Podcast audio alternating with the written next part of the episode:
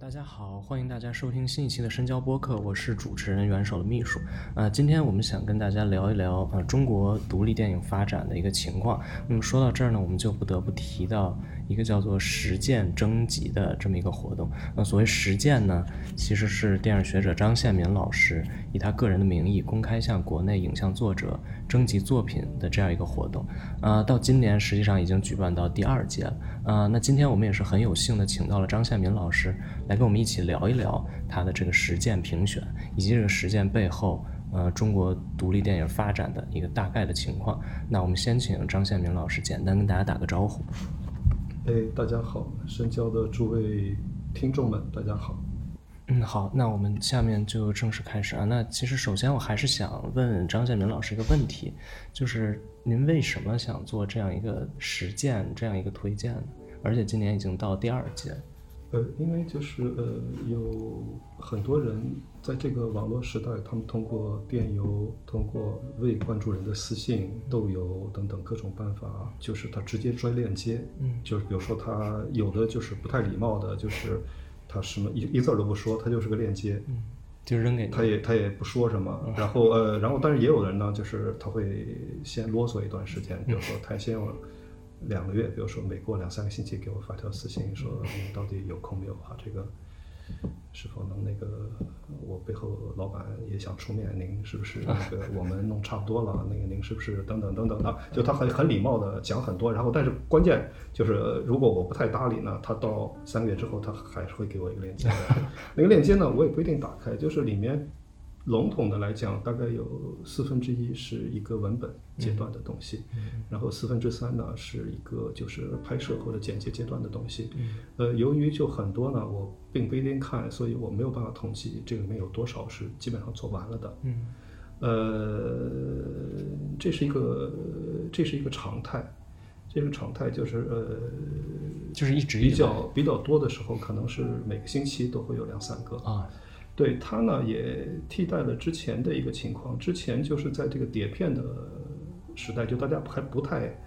不太习惯云盘的时候，呃，也有过，就是我办公桌上突然就出现了四张碟，然后有一个署名。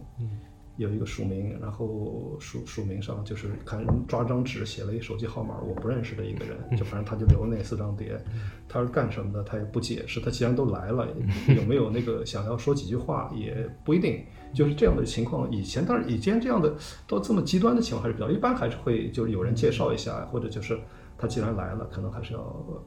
呃，还是要说几句话。呃，就是，但是笼统的来讲，在这个之前，就这种直接给碟，连人都没有露面，我也不知道他是谁的。四四个月到六个月会发生一次吧，它还是比较少见的，嗯，比较少。然后现在这个网络时代只是便捷之后呢，这个东西就我觉得它这种方式本身更新换代了吧。所以呢，我会有略有一点点道德焦虑，就说呃，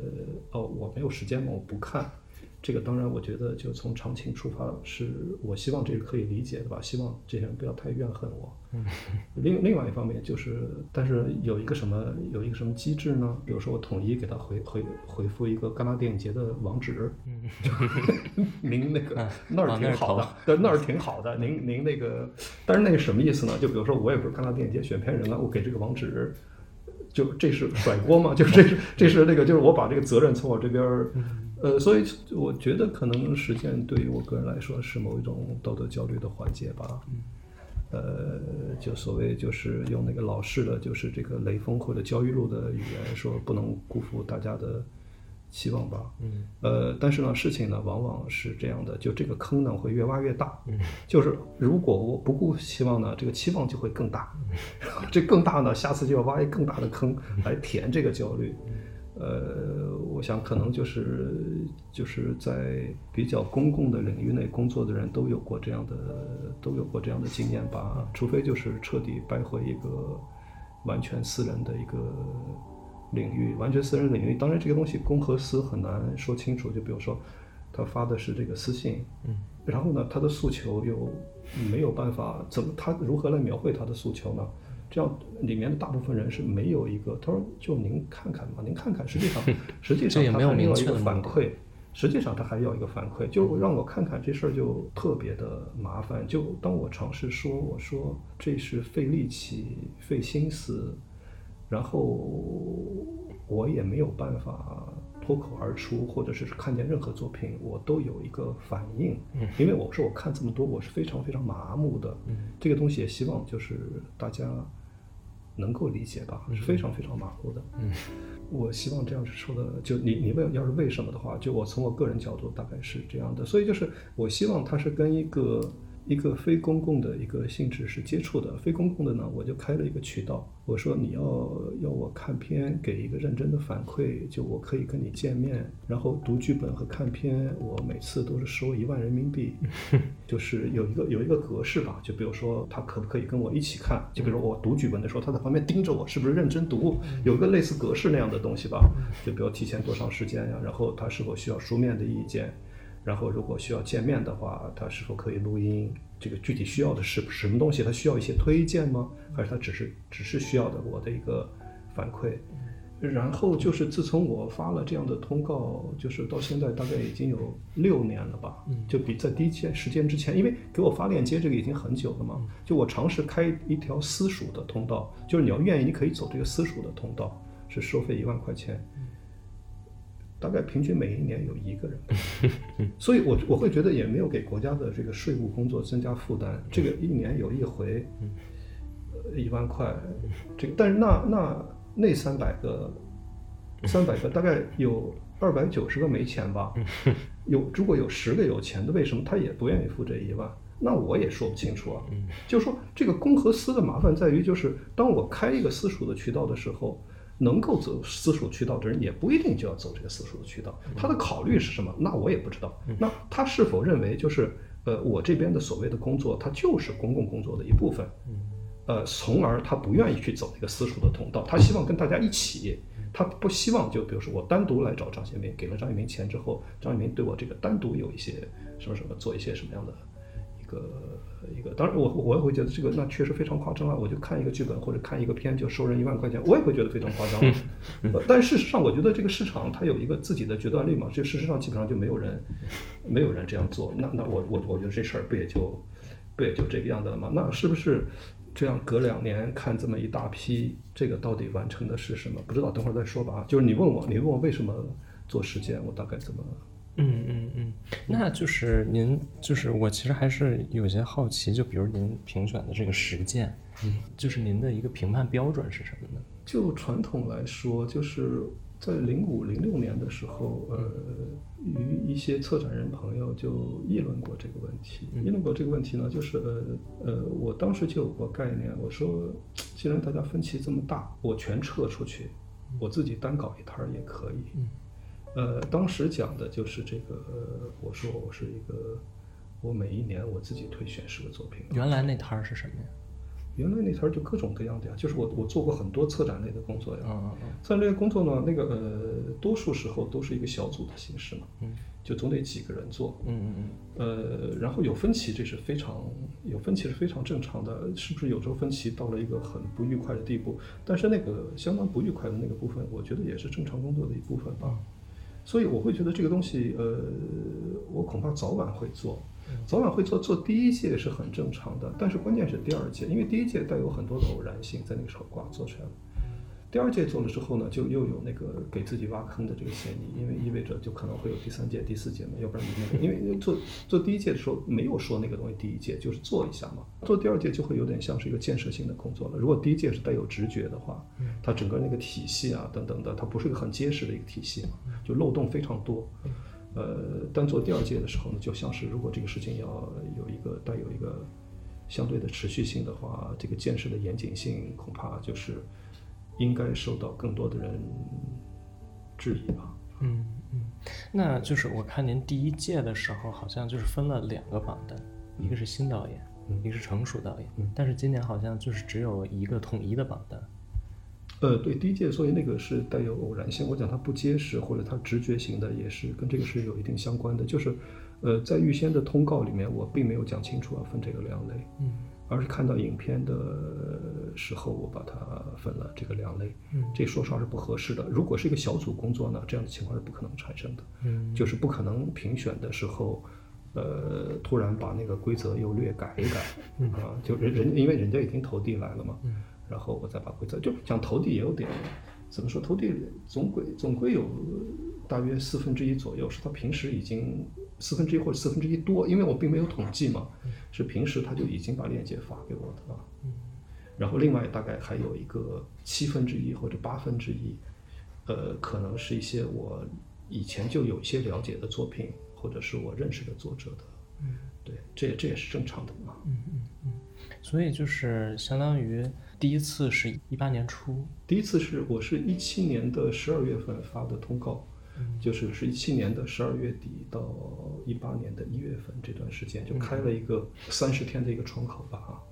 然后今年相当于是四月份开始，嗯，然后大概是呃，今年实际上是去年年底我就是想这个事情，我也就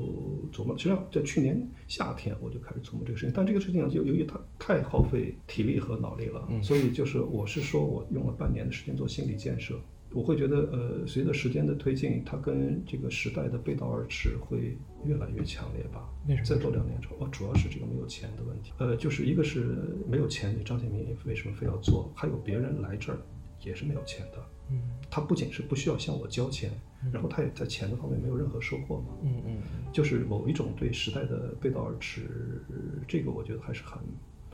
我觉得还是很明显的吧。但之前他们也没有钱。但是这个整个电影行业已经发展成一个资金密集型的了，就就会显得这种就实践这种方式，它是一个劳动力密集型的，它是一个一个改革开放的某一个阶段的这个工作状态。然后改革开放那个那个劳动力密集型已经转了几个弯，已经转到现在，转到现在就比如说影视行业完全是个资金密集型的。我们讲，比如说一个一个一他要起一个电影院，他要弄一个电影院。或者说立一个什么样的项目，拍一个什么东西，哦，那个东西都是一个用非常非常多的钱来做那么一个，钱有可能多到一个就是，呃，对我就我就说这个行业是个资金密集型的行业嘛，跟别的行业也一样的，别的行业就有有以以前它有可能是一个别的一个状态，但是现在就是随着中国产业的各种升级换代，很多行业都变成了资金密集型的了，它越是资金密集型的这种就是。似乎用那个劳动力或者是脑力的集中的付出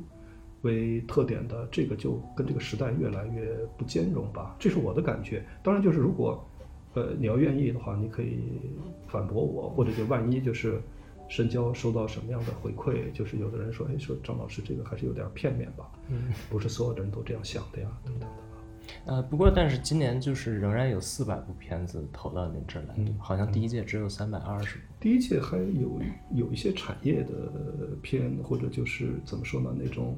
就是广告级别的微电影吧，就是 误入误入。就当然就我也不好说呢，一个就我说这个广告它不一定就拍的不好，不一定有的广告还挺有意思。但是跑到实践这儿来呢，就去他真的是有点，我就看着看着，第一次我看，我说靠，等会儿不会有婚纱吧？那个那个那那人觉得他在巴黎好特别美，他他自己特别美，在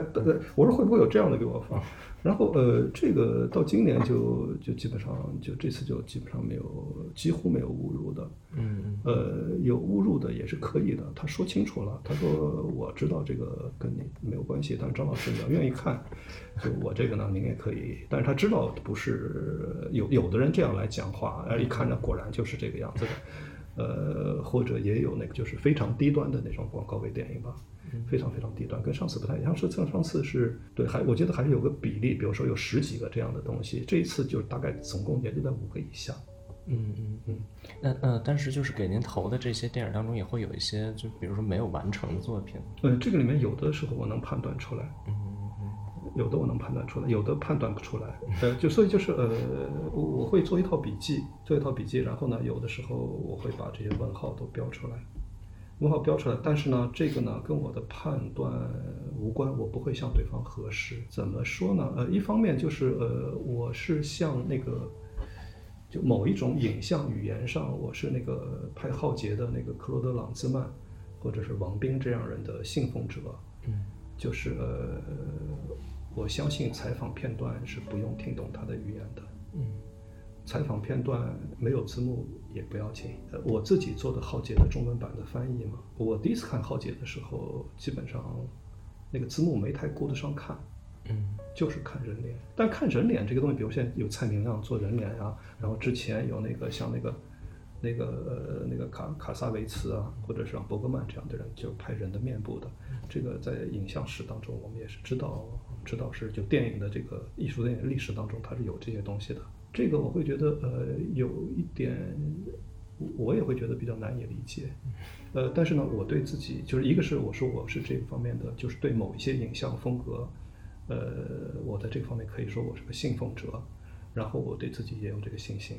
就比如说那个人他做的也是一个地方方言的一个访谈，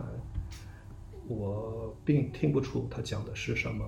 但是我他也不会给配字幕的。呃，有的是有的，但是我讲他有的没有做完是这个，比如说他他字幕，比如说分明是一个部分字幕在，部分字幕不在，那这个就很快，就跟没有字幕啊，过一会儿我靠又有字幕了，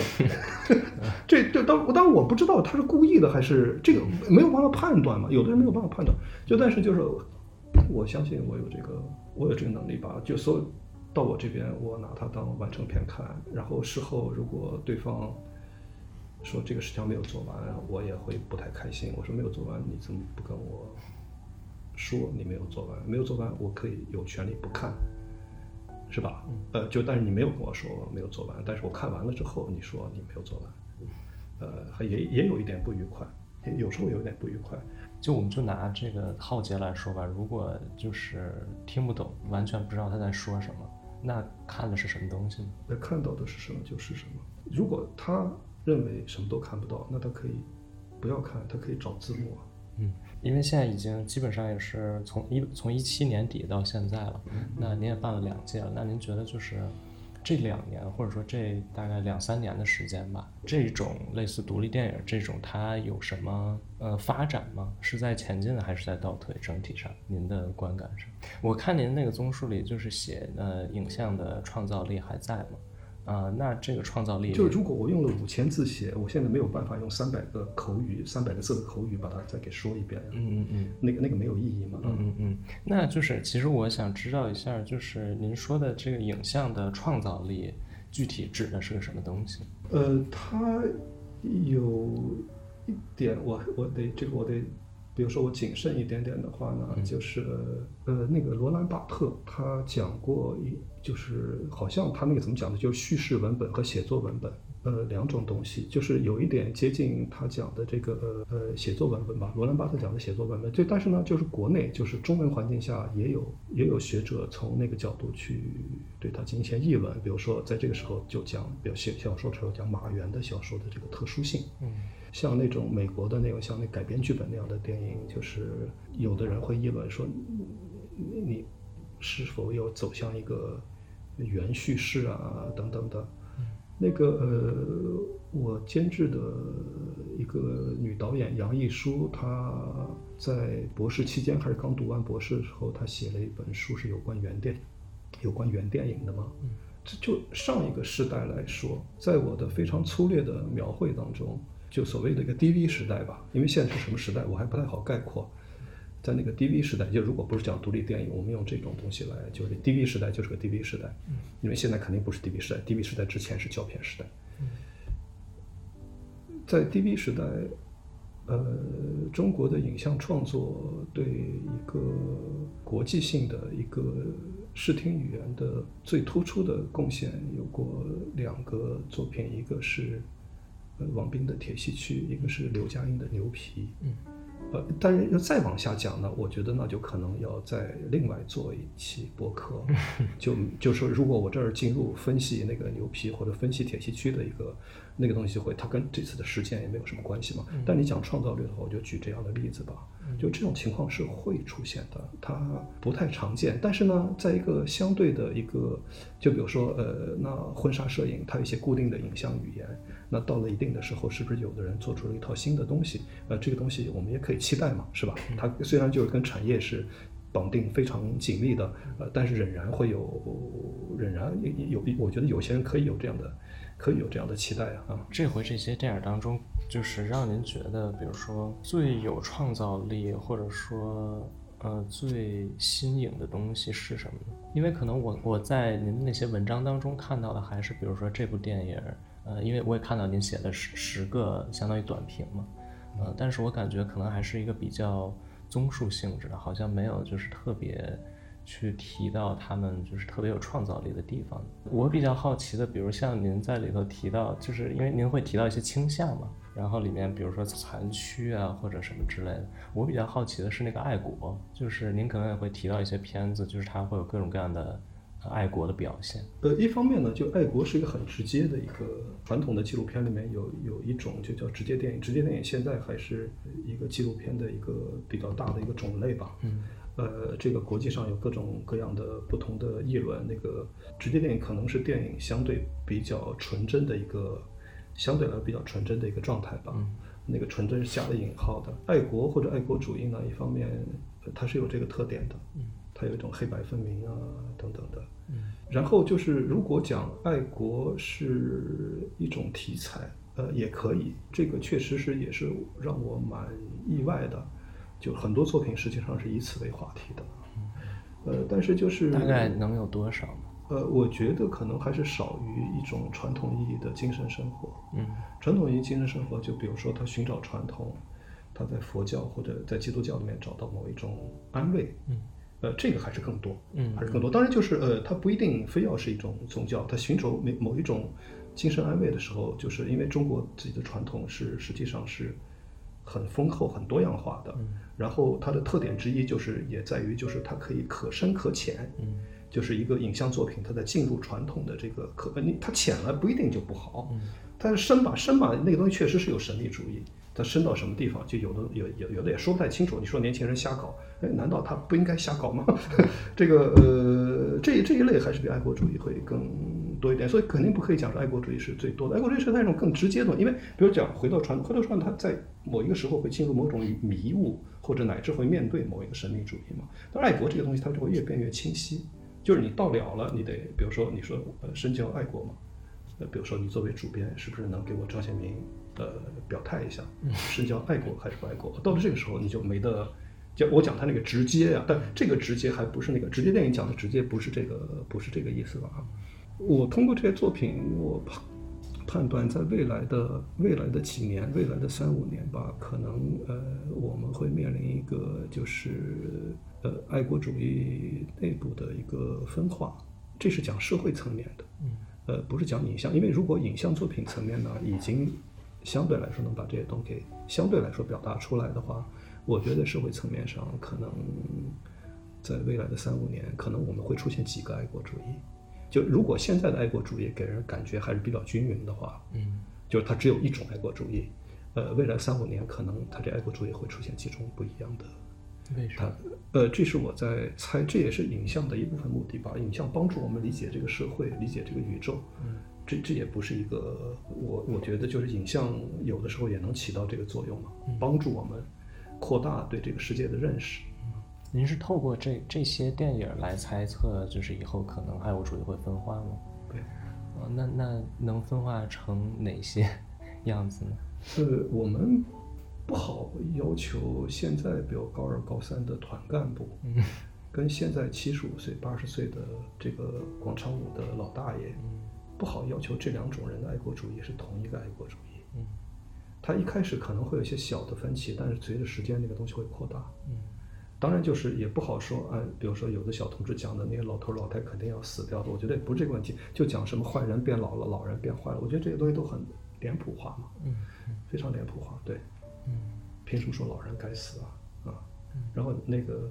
乳臭未干的孩子，就是他的世界观还特别不成熟。他就不应该表达自己的世界观了吗？他当然可以表达。嗯嗯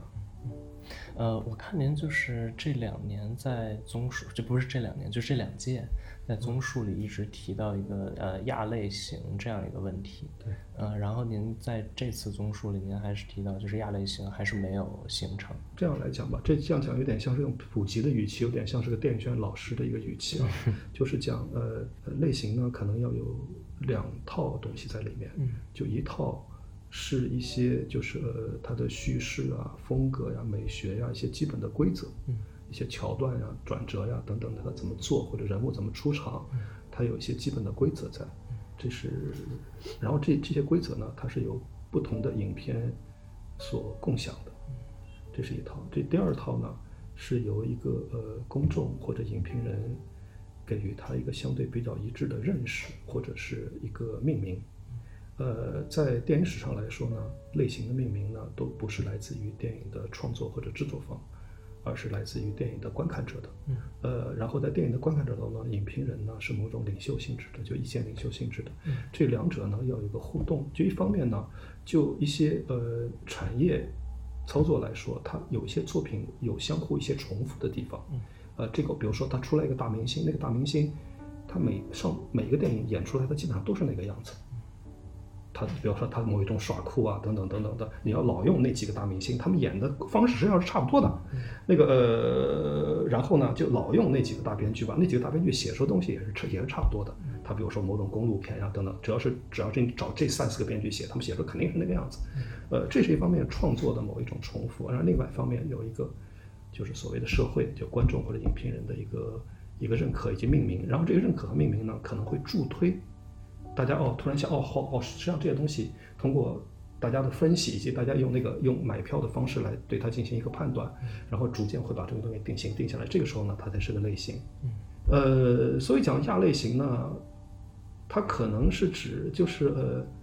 呃一个人，比如说，如果说我有个影评身份，我看到了一些分享的原则，嗯，然后这些分享的原则呢，可以帮助我打通一个作品到另外一个作品，嗯。呃，但是呢，这个东西呢，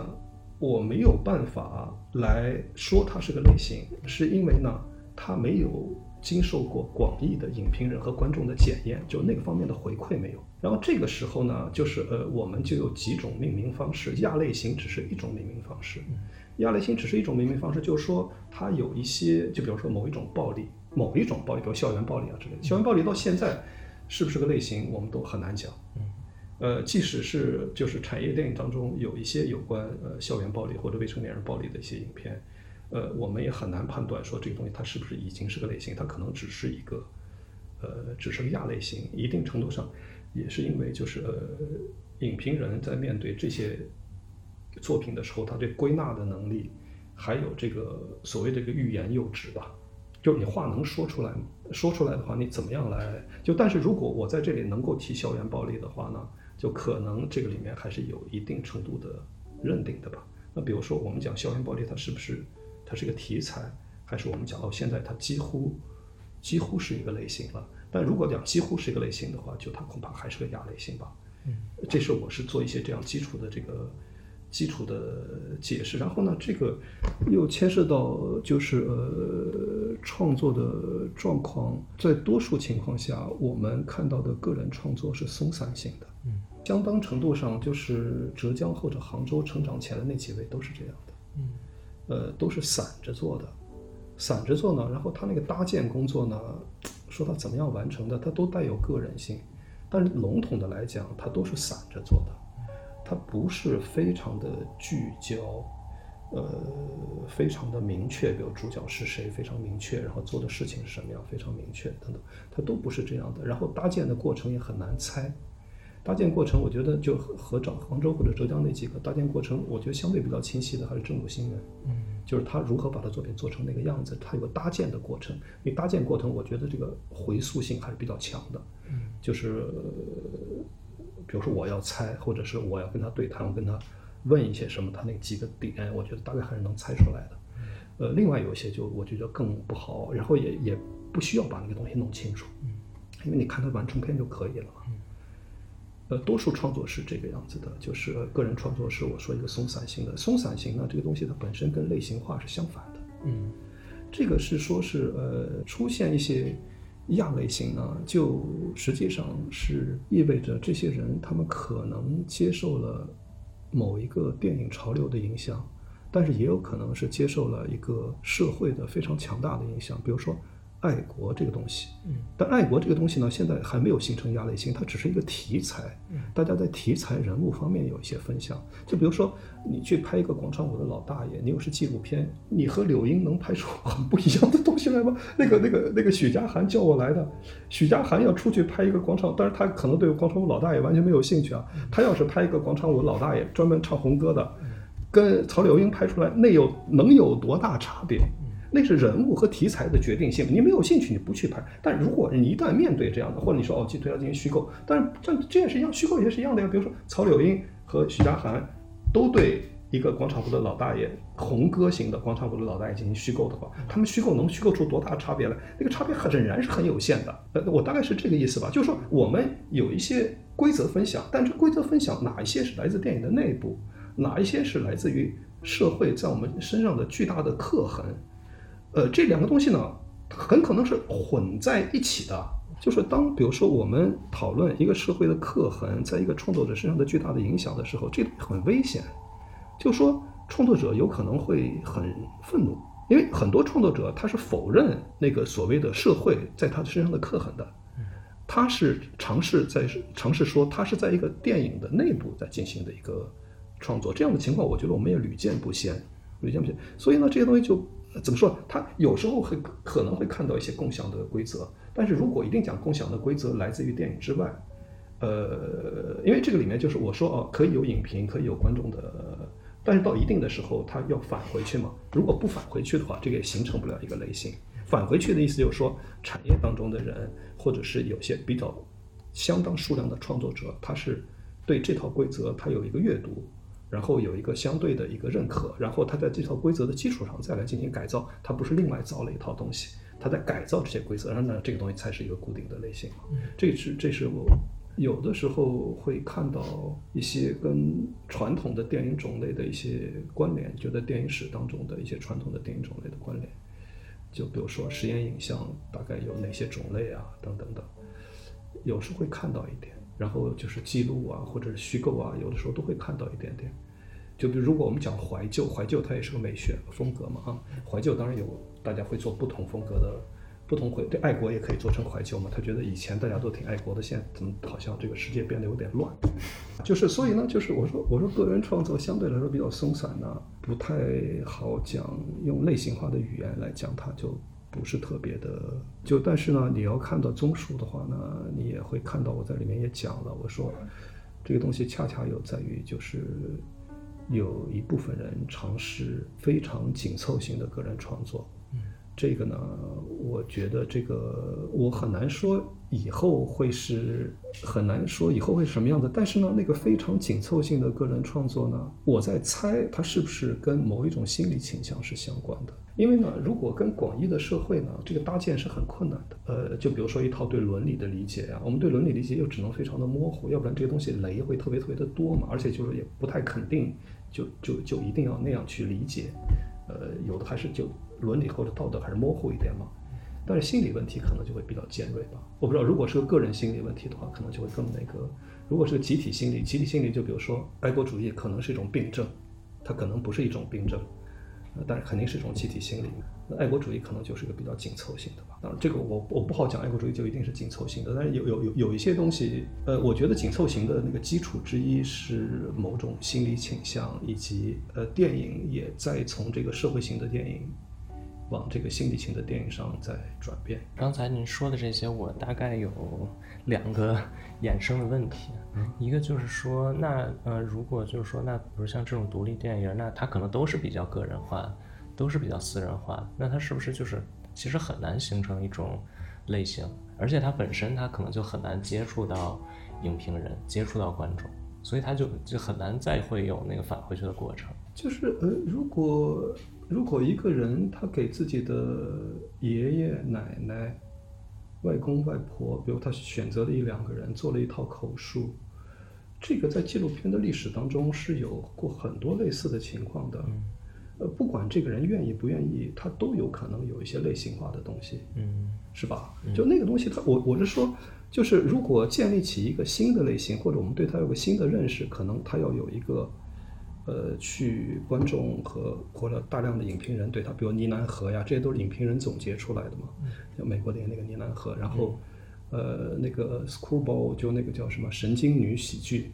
或者叫小牛电影这样的东西。呃，它不是一些非常确定的类型，但是大家大家都觉得这个东西是蛮有，就以以前是叫神经女电影嘛，呃，然后小牛电影是神经女电影的某种变形把，它低幼化了，神经女电影。多数是些剩女的电影，把小的电影再往下压一点点，这些东西都是影评人总结出来的。呃，呃，就但是呢，就是我们的影像史又又在这里。就我刚才说，就比如说他做个口述史的一个，口述都这么多人做过。然后他如果说他我只是文献，我不是作品，呃，这个也不一定不好，也不一定不好。就是你做口述史嘛，就如果你就是个文献，不是个作品，这个也无可厚非。无可厚非，我觉得他有权利这么讲，但是呢，他又确确实实在，他是在一些既有的类型当中的，就就我讲直接电影也是一个记录电影的一个大种类啊，就但是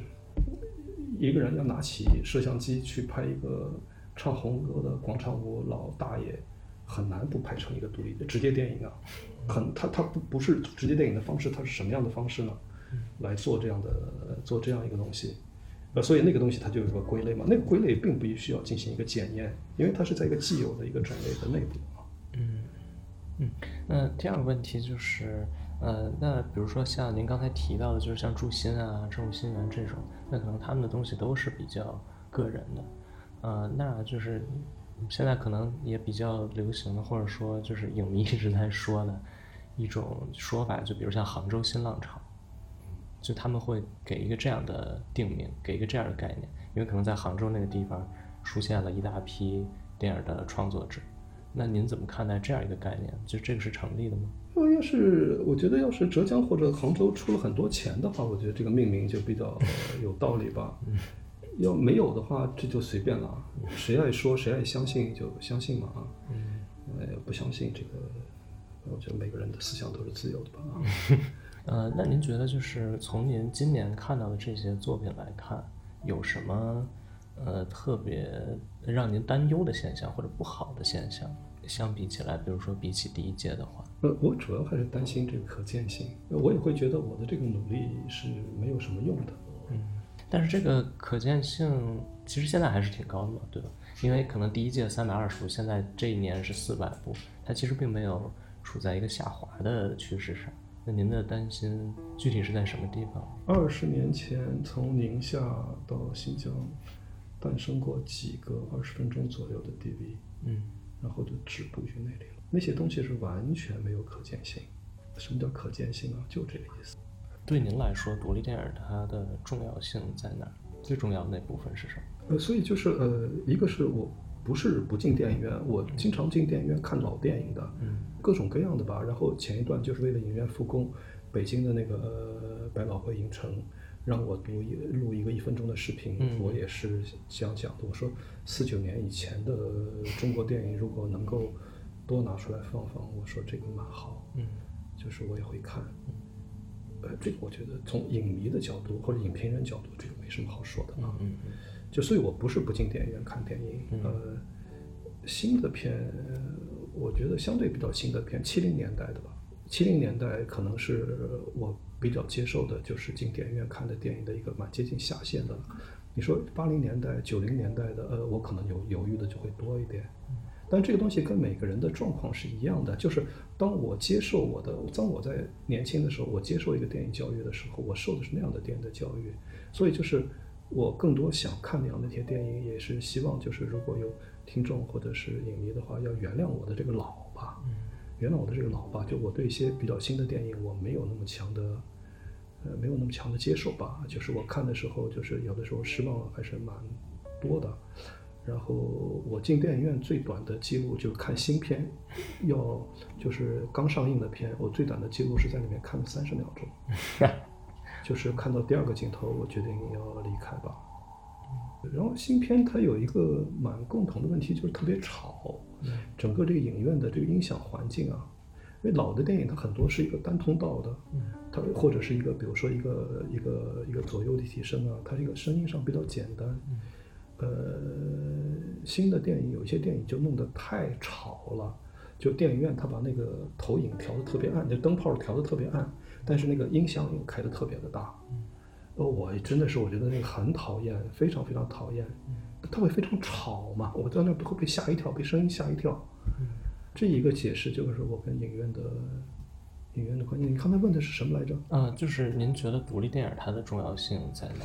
呃，我会觉得有这么几个东西吧。一个呢，就是呃它有一个非常自然的在地性。嗯，呃，湖南人做湖南人感兴趣的东西，然后一看就是在湖南做的，很快就能看出来。成都人做成都人感兴趣的东西，呃，然后那也是很快就能看出来。然后呢，他是否要面对一个所谓的一个广义的观众，也不一定。嗯，那个跟故乡的关系啊，就独立电影对超级城市基本上没有依赖的，所以呢，它是一个它的文化是分散在各地，而且各地都会有一个自发的一个都会有个自发的状态。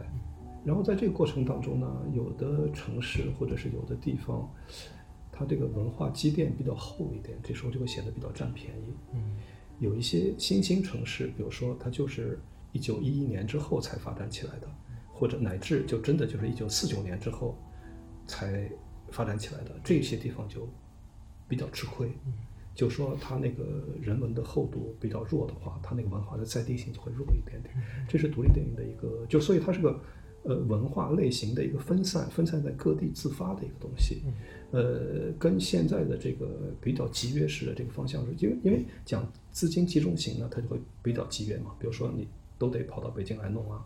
然后在某个外地的项目也得从北京或者上海再撒出去啊，等等的。就独立电影跟这个是相反的。就如果讲它的价值，我觉得价值之一就是在这里吧。但这个东西呢，我就会觉得，呃即使对这样的东西，这个社会的宽容度也是非常有限的。嗯因为比如说他呃湖南或者湖南的一个局部做了一个当地的影像，呃当地的人不一定愿意看，嗯呃当地人不一定看愿意看当地的影像的，嗯就是他做了个什么短片呀、等等，然后在整个在电影市场上也没有这样的一套经营系统，嗯没有一套经营系统的时候，是不是说我们建一套这样的经营系统？那实际上不让建立这样的局域性的，或者是带有一个专属或者独立性质的经营系统的。就放映我们做了这么多年，建不起来，就是建不起来啊。那有时候我会觉得，我可能是跟观众拧着走的意思，就是说，你那个当地的文化，如果它被消灭掉了，那就是你消灭的呀。你买票看什么样的电影啊？呃，我讲这个电影院复工这个东西，我也沉默不语，也是这样的意思吧。你电影院就如果就是一个资本运作嘛，然后就是二月，一讲起来就是员工失业的问题，呃，你那个四川当地的电影院为四川当地的文化，你到底做了什么样的事情？嗯